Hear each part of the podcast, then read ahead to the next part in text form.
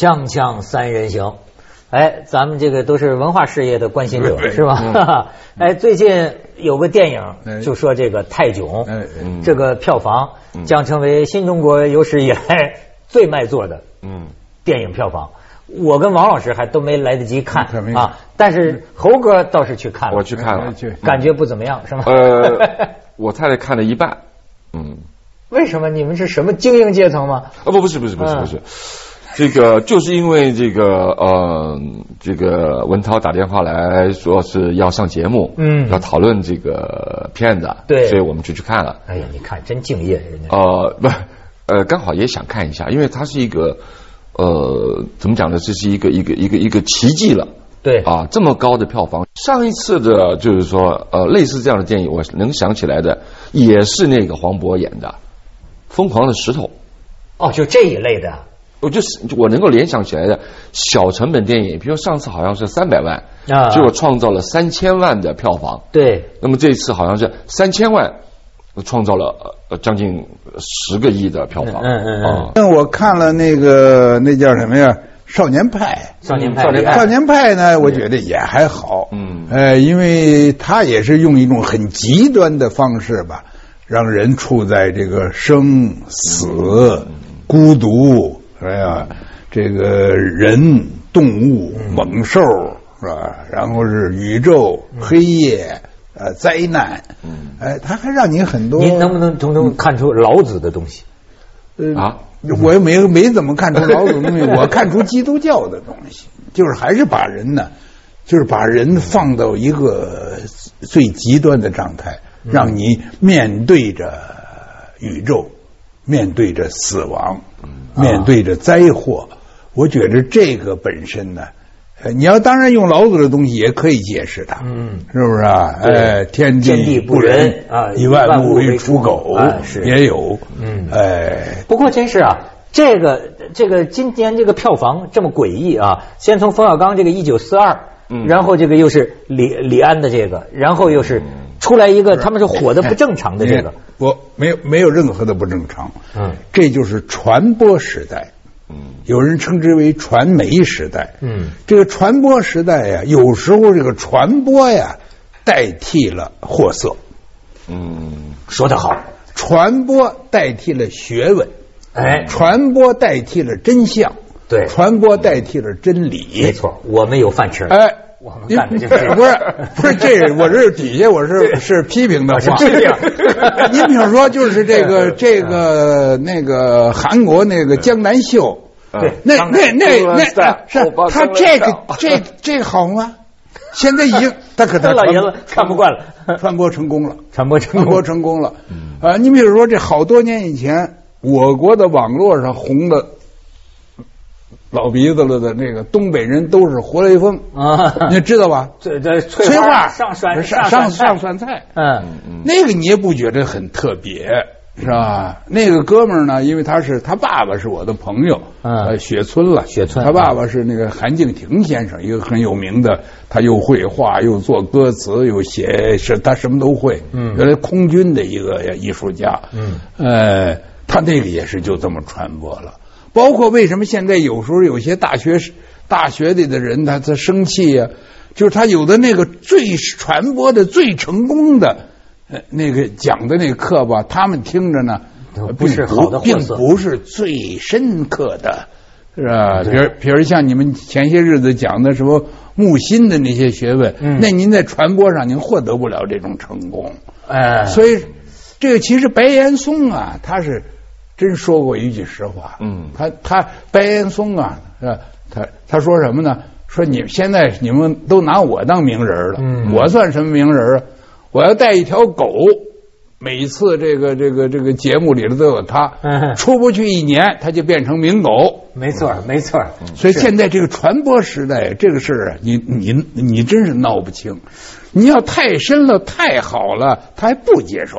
这还真的是，这是个名呃传播时代，本质上是个名气时代。哎，对呀，这个这个名啊，真有意思。就是说，这个伍迪·艾伦这个导演最近拍的几个电影，其中有一个讲罗马故事的一个电影，他这个电影里说的很主要的一个感慨啊，就是当前是个名人时代。嗯，就是说一个人啊，可以不因为任何作品，对，因为任何本事，可以什么理由都没有，嗯，他就只要你被关注，你成为名人，马上产生价值。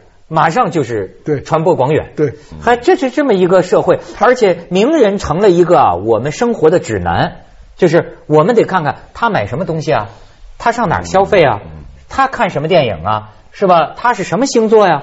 等等。嗯，我跟你说，这传播手段呢，一日千里，是吧？你比如这网络的，他这个使这个传播的手段，简直是就是。就就就跟爆炸的一样，嗯，现在是一个信息爆炸的时代，对。可是你研究科学，是不是啊？您创造艺术能一日千里吗？能有传播手段进步的这么快吗？慢慢工出细活，没错没错。呃，所以现在呢，就是呃，而且现在我利用传播，是吧？我知道的有六岁就成为名角名角的，是吧？有有七八岁就出诗集的。是吧？因为他有传播呀，哎，一传播大家都知道了，觉着，你过去不可能。您过去，哦，曹雪芹的这个书是怎么传播的？抄，嗯，写了一辈子，呃，写了一辈子，最后抄，他他一分钱也没得到。哎，所以您讲这有意思，就好比你说这个泰囧，好吧，我们都没看过，是，但我没有人没听说过了。现在，而且听说过的都觉着，既然谁都去看，我们也得去看。所以我还说实话，嗯。我我争取这一两天马上就去看，管他好赖，我得看看，要不然我太落伍了呀。不能被落下，你是很典型的传播时代的一种一个一个被传播时你还有一种焦虑焦虑啊，对，没有话题，没有共同话题没有共同话题了，大家都看，你怎么不看？而且会人家以为我老了呀？哎呦，这更敏感了，连这泰囧都没这事严重了，没错，这事太严重了，那马上你很多事都都都不灵了。我们没看过，你像你你看了，你至少你你太太觉得看到一半就走了，就走了。但是呢，问题在于，他们说这玩意儿给中国电影一个打败好莱坞的希望。就是为什么他们现在在看呢？看就说是不是能超过《铁的泰坦尼克号》的什么三 D 版？看这个，就是说历来最高的记录还是美国大片创造的。现在照他的这个势头，他是不是能够给中国人一个希望？说就哎，照你看呢？你不是前一阵还刚从美国好莱坞来吗？是。就是为了去好莱坞呃寻找合拍动画片的那个呃题材，嗯，呃去拜访了一次好莱坞一个礼拜，嗯，一个礼拜得到了什么收获？就是当然原来就呃从小看好莱坞电影长大，那么呃原来对他不陌生，那么这次亲眼去看了。比如说，我们去看到那个，嗯，我特别喜欢的一个呃原创人，就是那个怪物史瑞克啊，那个动画片的原创人，嗯嗯嗯，啊，那么他是从一本那个漫画书，只有呃十几页的漫画书，然后把它改编成我们看到的那个呃怪物史瑞克，嗯。一集、二集、三集、四集，嗯，然后几十亿，应该是有几十亿加起来几十亿美金的票房啊。那么呃，年纪也应该有六十多岁吧。嗯啊，那么他们是怎么在工作的？他们怎么在工作？啊，就是他那么大的办公室只有两个人，一个他，啊，他秘书没有别人了。嗯啊，所以呃，我总结了一下一句话：我们中国人不会讲故事。哦，这是一个老问题。你比如说，尤其你不该当着作家说，不 不。不呃，王老师，你看哈，呃，如果我们走进一个图书馆里面，呃，在中国的图书馆里面最多的是什么？我们可能有很多的经史子集啊，这是四库全书，很多诗词歌赋，呃，然后呢，演绎小说小说，嗯，多不多？就我们如果是有三千年的历史，四千年的历史，那我们的小说。放在图书馆里面的时候呢，能不能够摆一整墙啊？就在四库全书里边占的比例啊，就整栋图书馆，比如说是十层楼，嗯嗯嗯。那么我到国外的图书馆的时候，我发现呢，如果那个图书馆是十层楼的话呢，小说起码是两层楼都是小说啊。是他这中中国呀，中国的过去那文化的观念呢，他散文和诗歌。都捧得很高，对对，小说和戏剧都压得很低，对。为什么中国叫小说啊？是吧？这个是庄子最早说：“是小说以干玄令，玄令其尽道也难以哉。”就是用这些鸡零狗碎的这些话呀，嗯去想阐述大道理，这太困难了。这小说。这和英文对小说的理解完全不是一回事。对，英文呢，他说小说是 fiction，fiction，它就是虚构的，对，强调的是虚构性。咱们这强调的是它的下等性或者是零碎性。没错啊，呃，所以他这个在这个中国从历史上，你呃你要说你写诗是没问题，对，是吧？你你写散文。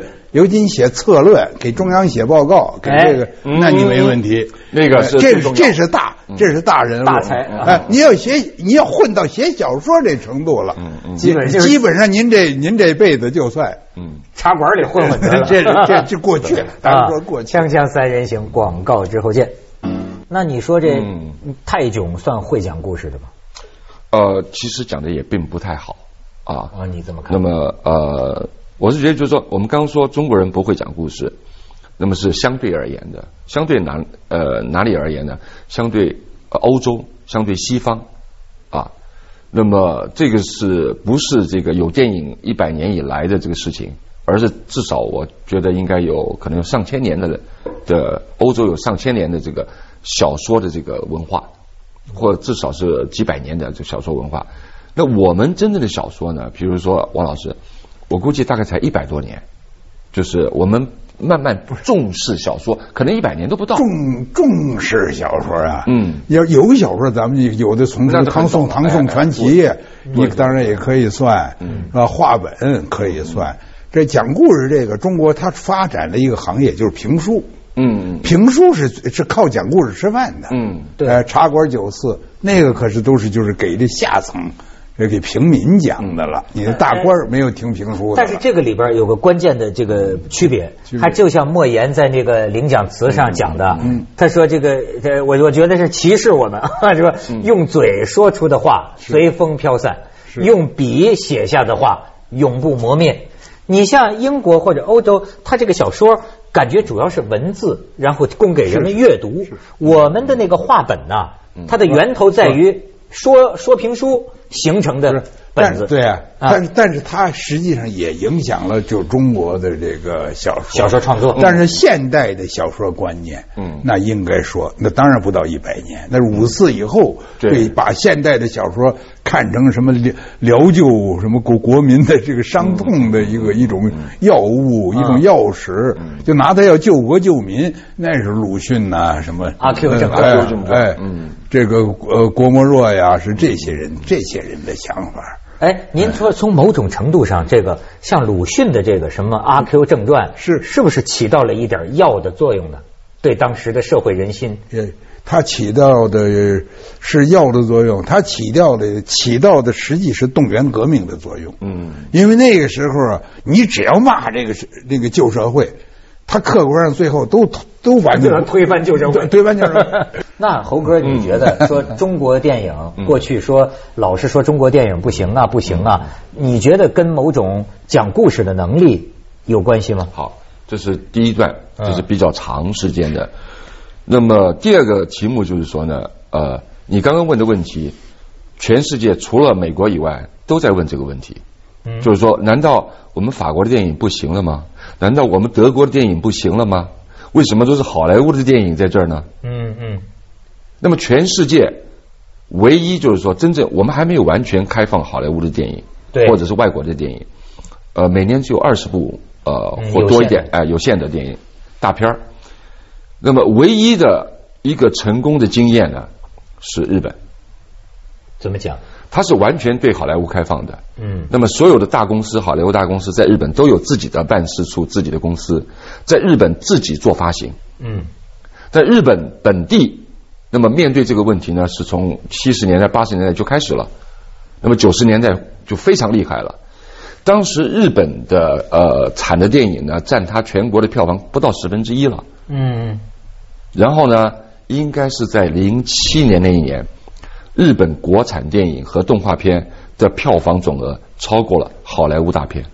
哦，是吗？不是一部电影，而是所全部当年几百部电影加起来的总成绩。你的意思是全面放开，而且，呃，打了胜仗。怎么打的？嗯，他们成立了一个委员会，这里面有出版社，有电视台，有 DVD 公司，有电影院，有电影公司，有玩具商。那么有报纸，有这个呃新闻电台，嗯，那么所有的媒体大家一起成立一个委员会，共同来开发选择一个题目，然后呢再决定说这个题目是先出小说还是先出漫画，那么红了以后先做电视剧还是先拍电影，啊还是再出唱片还是在做什么？所以他们是每个人那么去投入他自己的那块专业，这听着很计划经济啊，是吗？不是，它是产业。啊，刚才这就现在不有个词儿叫文化产业吗？哎，这个他是真把文化当产业做。为什么美国呀？这个我对电影的了解也很少了，但是美国这个好莱坞他为什么这么成功？对，因为他把它当产业做。是，他那个包，他他没有什么包袱。法国呢，他有那么伟大的法兰西文化，他认为就不可能只是当这个产业来做。嗯，中国也是，你别看中国有些地方它窝囊，要谈到文化，谈到什么，他也不窝囊。他怎么？而现在中国刚提搞文化产业，这才才提了几年啊？是不是？文化产业原来有人还否定呢，怎么能文化怎么能产业呢？文化是意识形态吗？他不许你提产业，而且啊，我还真觉得，就是那天我跟那个这个中国一个导演这说什么忘了，就是说啊，中国的人呐，实际是很聪明的，因为他跟我说一个说法，我一想，我说真的，咱们的条件呢，仅在一个地方讲，他说美国的这个电影，他可以把洛杉矶给炸了，中国电影，我要需要拍个什么动作片，我能把天安门广场炸一下吗？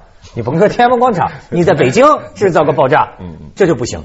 哎，我他他这一说，我就想到啊，中国这个电影人呢，他可得多么人精，他是在多么题材的种种的限制之下，他还得想一个故事出来。嗯，这个是他这个，所以呃，中国的电影到现在也不可能完全做到产业化。嗯，是吧？完全产业化呢，呃，大家也通不过。你真把它变成产业了，那人家说那个那个呃思想哪儿去了，艺术哪儿去了，是吧？呃，民族传统哪儿去了，是吧？人民性哪儿去了？所以也通不过。所以中国这您您慢慢来，我就到到底中国的这个。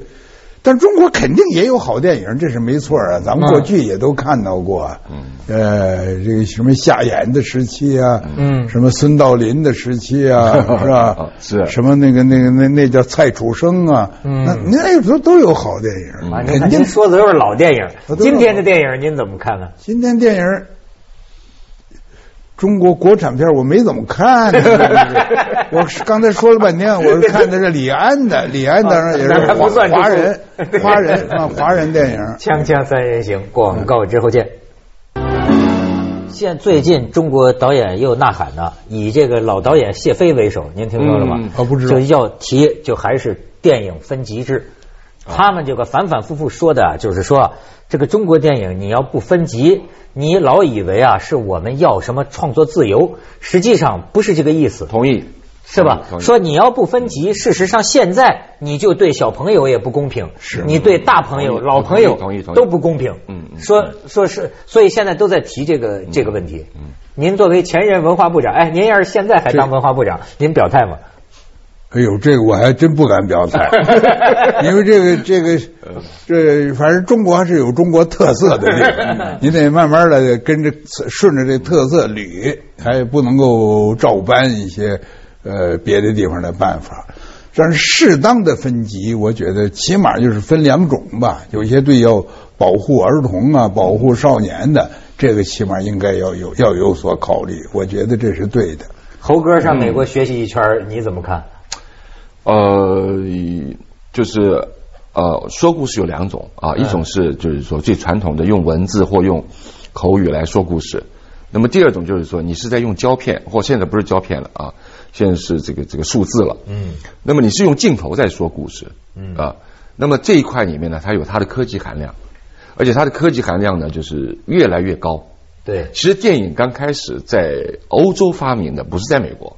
啊，在欧洲发明这个是就照相术和电影术。嗯。这个东西呢，我们叫西洋镜。对。啊，西洋镜。哎，看西洋镜意思是什么呢？看看魔术。因为电影的不同的剪接的方式，可以把一个人突然变没有了。嗯嗯嗯。那么对于一百年以前的欧洲人来讲，哦，这是什么事儿啊？啊，所以是个技术活儿好，那么这种看就搜奇猎怪啊，看魔术，看技这这这这种心态，到今天为止仍然存在。嗯，就是我们走进电影院，那么他跟家里面看电视台有所不同，就是你必须得把我给震了。